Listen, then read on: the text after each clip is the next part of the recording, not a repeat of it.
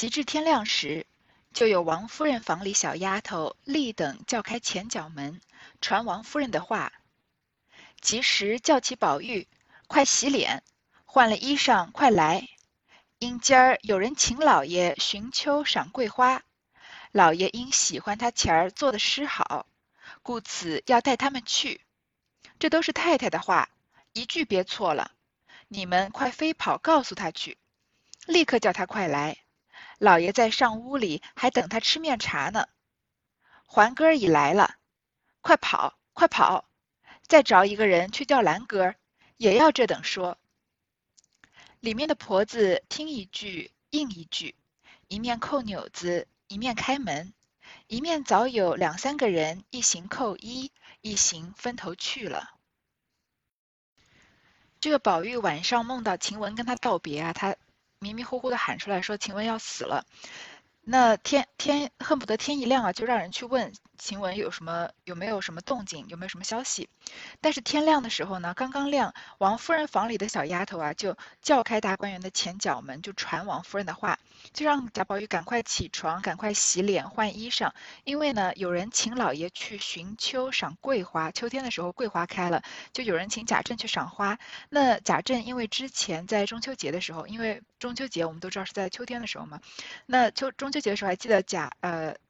这个贾政考贾宝玉啊、贾兰啊、贾环他们作诗，说因为宝玉做得好，所以要带他们去一起去，要带他的这些儿子们，还有孙子了一起去，说这都是太太的话，叫里面的这个老妈妈一句不要传错了，而且要飞跑着告诉他去，让立刻叫他快来，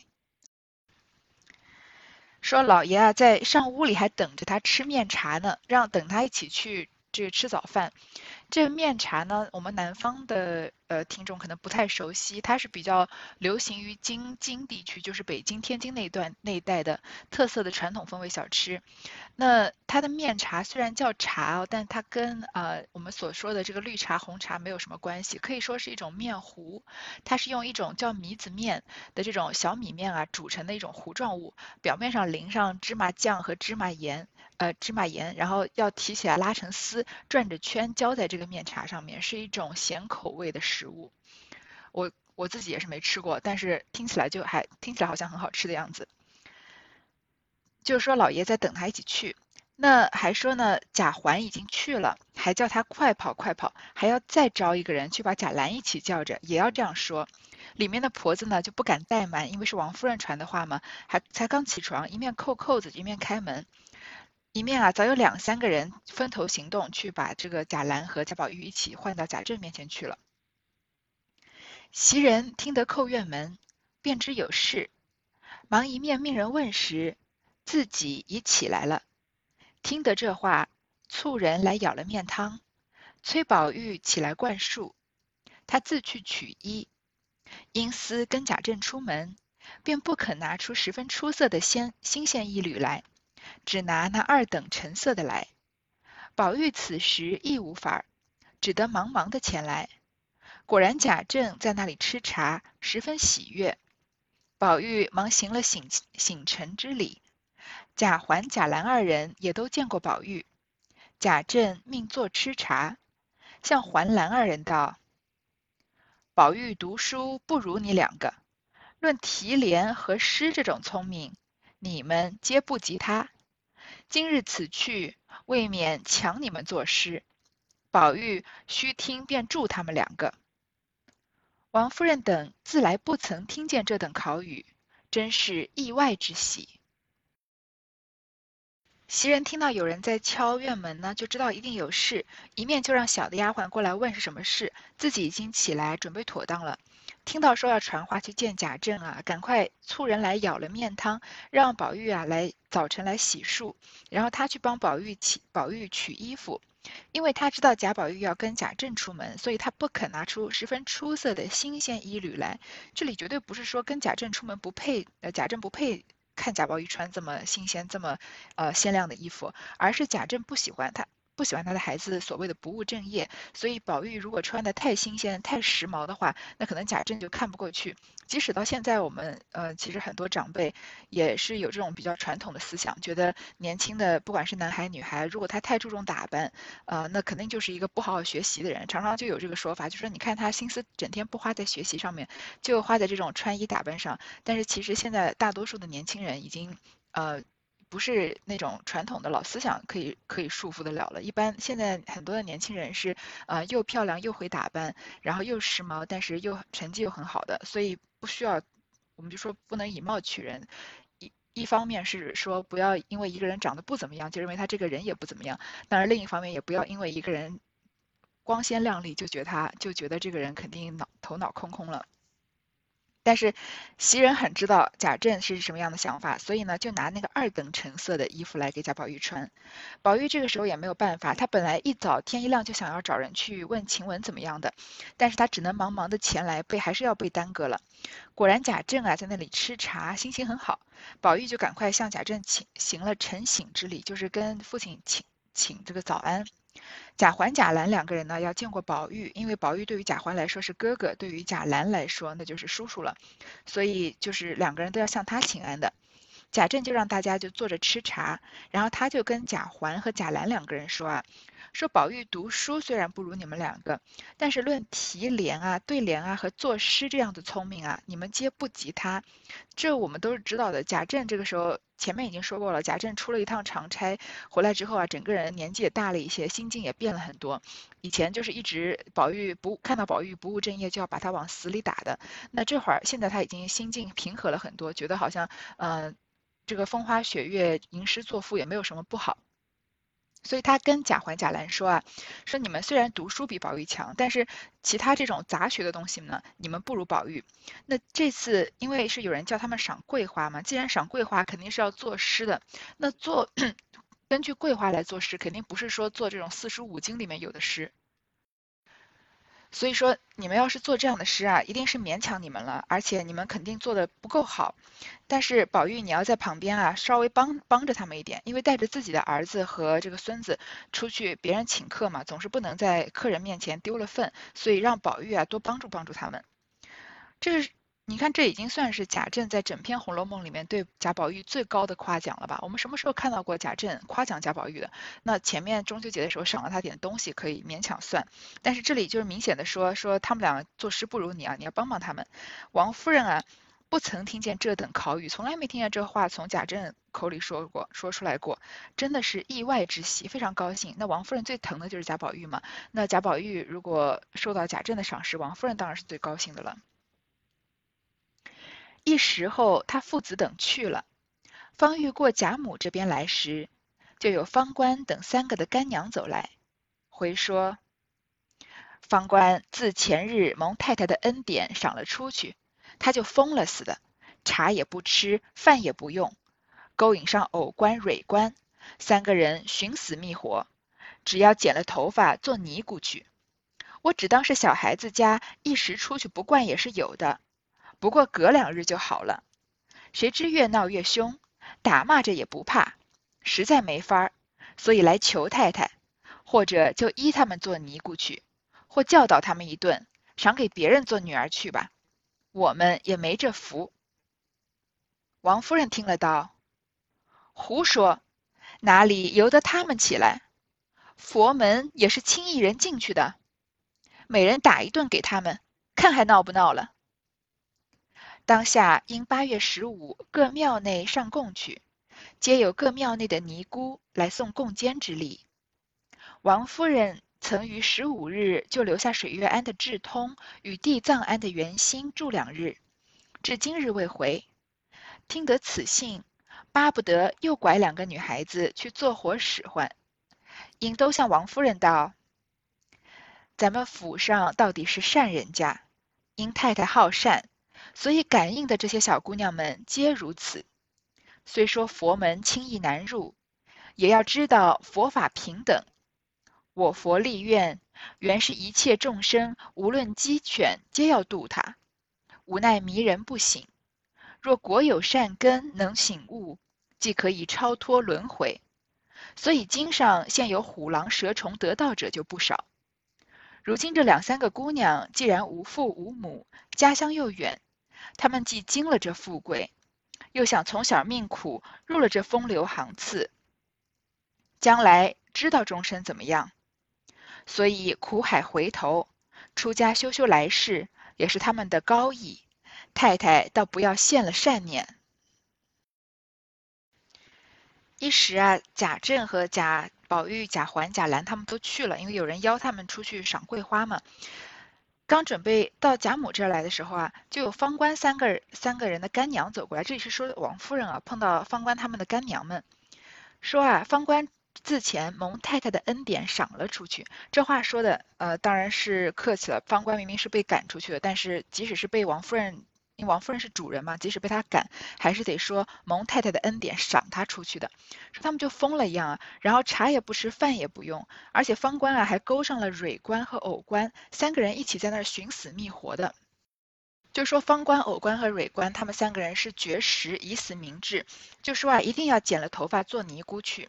那他们心里面是怎么想呢？我们不然我们不得而知，但是猜总是能猜到一二的，因为从前面看得出来，他是他们这些干娘对他们很不好，就是为了克扣他们的银两嘛。那是就是就连洗头也不愿意好好用他们给他们的水，给他们水一定要让自己的女儿先洗过再让他们洗。那他们被赶走之后是一个蒙羞的事情，那被赶走之后他们就再也没办法给他们的干娘们带来收入了。那这里他们的下场很明显就是他们干娘会随便把他们卖给一个什么呃地方去做更。更廉价的这个仆人，或者是也可能仆人做做都做不了了，因为是被贾府赶出来了嘛，你就卖给某人做这个妻子或者做妾了。他们也知道自己的命运啊，接下来会很很悲惨，所以就一定要剪了头发做尼姑去。在他们看来啊，应该即使是做了尼姑，这一辈子就是断欲断念，那还是比这个被他们所谓的干娘卖卖给一个素不相识的人啊，一辈子受苦好。那这些干娘说啊，我以为是小孩子，假一时出去不惯也是有的，觉得闹闹就好了。那这里他看得出来啊，他们其实做了一番很激烈的斗争。说谁知道越闹越凶，打骂着也不怕。那这些婆子一定是什么办法都使过了，因为他们也不是什么善茬。对于方官、蕊官、藕官，他们也不会有，呃，给他们好果子吃的，所以打骂可能关着他们啊，都已经行使过了。最后实在没办法，所以他们呃。可见他们三个人的这三个女孩子的志向就是非常的坚定，非常明确，所以他们觉得没办法，只好来求太太，要不就依他们让他们去做尼姑，或者呢就教训他们一顿，赏他们给别人做女儿吧，就我们是养不起他们了。王夫人听了呢，就觉得非常的荒谬，说胡说，哪能由得他们闹起来？她本来赶他们出去，首先王夫人看不起戏子，她觉得戏子一定是狐狸精嘛，她前面自己亲口说过的，而且是她把。他们三个人赶走的，因为他们勾引贾宝玉。那这样子，这种在王夫人眼里不正经的女人，怎么可能让他们进佛门呢？王夫人是一心向佛的，所以她对佛法非常的尊重。那她就觉得这样，在她眼里，这些不正经的女孩子们，怎么可能轻轻易进佛门来侮辱了佛法呢？就说每人打一顿，看他们还闹不闹了。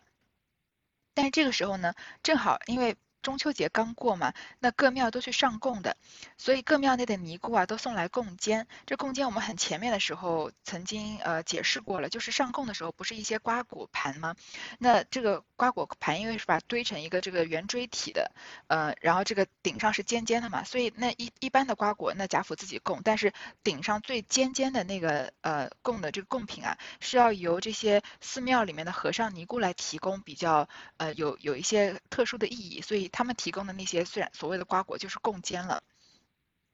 他们都是来这里的。那王夫人十五日就留下了两个尼姑，一个是水月庵的智通，一个是地藏庵的圆心，让他们住两日，到现在还没有回去。他们俩听说啊。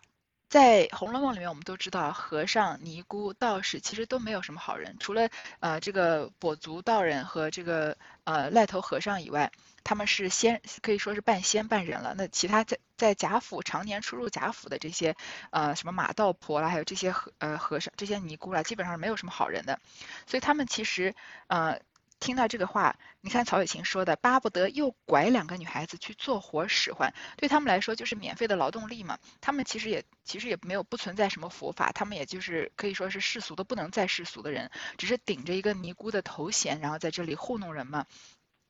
本质还是要赚钱。就像王夫人说啊，说话说的冠冕冠冕堂皇的，说咱们府上到底是善人家，因为王夫人你啊一心向善，首先巴结她，所以呢你感应的这些小姑娘们也向善，所以然后再反驳王夫人说，王夫人前面不是说了吗？佛门哪是人轻易能进去的？他这里说啊，虽然佛门很难进，但是你也要知道啊，佛法平等。这话确实，这话是事实。因为这个在佛在佛法面前，一切众生无论鸡犬皆要度他。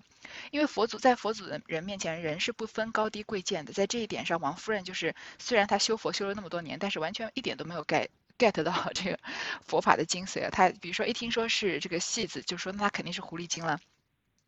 但是在佛法面前，不管是鸡犬还是不管是什么高官贵人，那都是要靠佛法来度的。那佛法就能平等的，在佛佛法面前众生平等，那他对于众生就平等的度他们。说无奈啊，迷人不醒。有些人是执迷不悟，还没有醒。如果呢，他们真的有善根，善根有一天能醒悟的话，那是可以超脱轮回的。所以说，现在的这个佛经上面啊，那些虎狼蛇虫得道者就不少。不管你的出身是什么，哪怕就是虎狼蛇虫啊，只要是你一心的修佛法，那也有可能是能被度化的。说如今这两三个姑娘啊，既然无父无母，家乡又远的话，那她们经历了这个富贵，从小啊命苦就入了这个风流行刺，行刺就是差事或者行当的意思。虽然他们当了戏子，但是因为命苦没有办法嘛，但而且又在贾家经过了富贵，将来不知道终身怎么样，所以他们苦海回头，如果真的能入佛法的话，出家修修来世啊，也是他们的高义，对他们来说也是他们的。一种造化了，所以太太啊，不要现了善念。那这一番话说的冠冕堂皇，如果我们只听他们说的这番话，好像他们真的是好心要渡方官、蕊官、偶官他们呢。但是因为前面曹雪芹已经写了这句，巴不得又拐两个女孩子去做活使唤，让人觉得很心寒啊。所以本来我们可能觉得，虽然他们被赶走了，但是一心要绞了头。做尼姑去，也许就是修佛门清净，也许对他们来说是个好事。但是曹雪芹在这里一定就要把我们唯一的一点点希望也要给他撕碎，要告诉我们，即使是他们三个人啊，真的进了佛门，他们也不会有好日子过的。因为这些尼姑，把呃，在这些尼姑眼里嘛，眼里面呢，他们只不过就是可以去做活使唤的这个女孩子。那他们虽然还是去做仆人，但是肯定跟贾府里面受的待遇是天差地别了。王夫人原是个好善的，先听彼等之语，不肯听其自由者，因思方官等不过皆系小儿女，一时不遂心，故有此意。但恐将来熬不得清净，反致获罪。今听这两个拐子的话，大尽情理。且近日家中多故，又有邢夫人遣人来知会，明日接迎春家去住两日，以备人家相看。且又有官媒婆来求说探春等事，心绪正烦，哪里着意在这些小事上？既听此言，便笑答道：“你两个既这等说，你们就带了他徒弟去如何？”两个姑子听了，念一声佛道：“善哉善哉！若如此，可是你老人家应得不小。”说毕，便起手拜谢。王夫人道：“既这样，你们问他们去。若果真心，即上来当着我拜了师傅去吧。”这三个女人听了出去，果然将他三人带来。王夫人问之再三，再三，他三人已是立定主意，遂与两个姑子磕了头，又拜辞了王夫人。王夫人见他们一皆决断，知不可强了。反倒伤心可怜，又命人取了些东西来激赏他们，又送了两个姑子些礼物。从此方官跟了水月庵的智通，蕊官、藕官二人跟了地藏庵的圆心，各自出家去了。要知后事，且听下回分解。因为王夫人是个一心修佛的人，所以她先前听到这些婆子说话，她觉得不能让这些小呃小戏子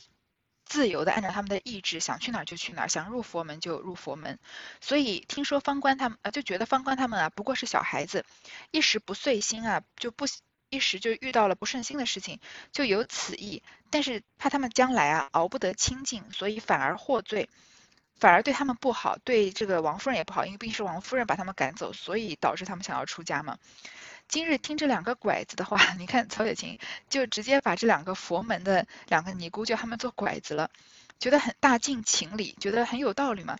而且近日啊，家中事情又比较多，然后这里随随便便曹雪芹就剧透了两件事情。第一个啊，是邢夫人遣人来知会，说明日要接迎春家去住两日。要迎春本来是住在大观园里面的嘛，那邢夫人要把她接回去贾赦的这个府上面，让别人相看，因为迎春啊是要嫁人了，要让让她未来的夫家来好好的看看她。然后呢，又有官媒婆来求说探春等事，这是第二件这个曹雪芹剧透的事情。我们都知道探春是要远嫁的嘛，她其实嫁到一个呃，应该是个小国家去做王妃了，所以这里是官媒婆来说探春的亲事的。官媒来说亲事呢，一定就是跟这个国际或者国内这个官场上的往来有关系，那不是贾家随随便便就可以拒绝的了。所以王夫人本来正烦着呢，哪里着意这些小事？听到这两个拐子或者尼姑的话，就笑答说：“你们两个既这么说啊，你们就带着他们收他们做徒弟好不好？”那不是正好讲到这两个拐子的心坎上吗？就念了一声佛啊，说：“善哉善哉！如果真的是这样啊，那您老人家应得不小。”说着呢，就起手，起手也就是出家人所常行的一个礼礼节，来拜谢王夫人。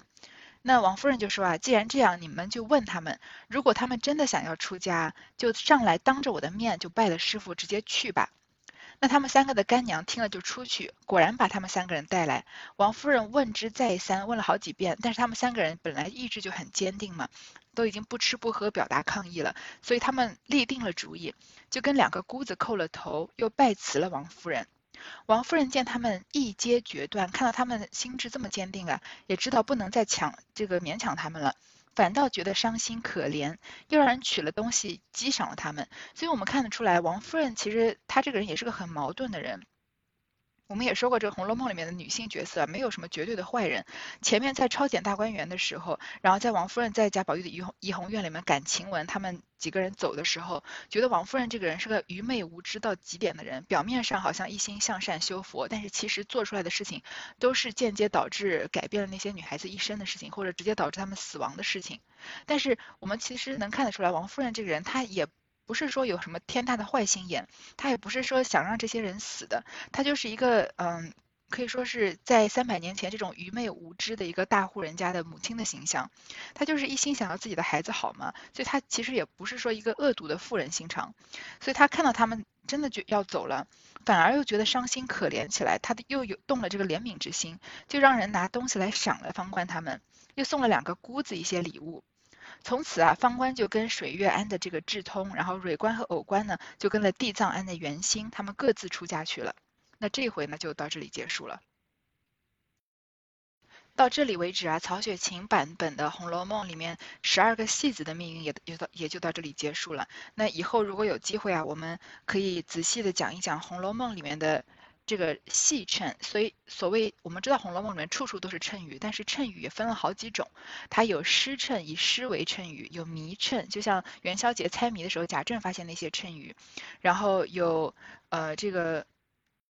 签衬，这个女孩子们抽花签的这个衬语，那当然也就也有戏称。其实我们在十八回的时候就稍微讲过一些这个戏称，就是元春回来省亲的时候点了四出戏，每一出都是。关于贾府未来命运的谶语，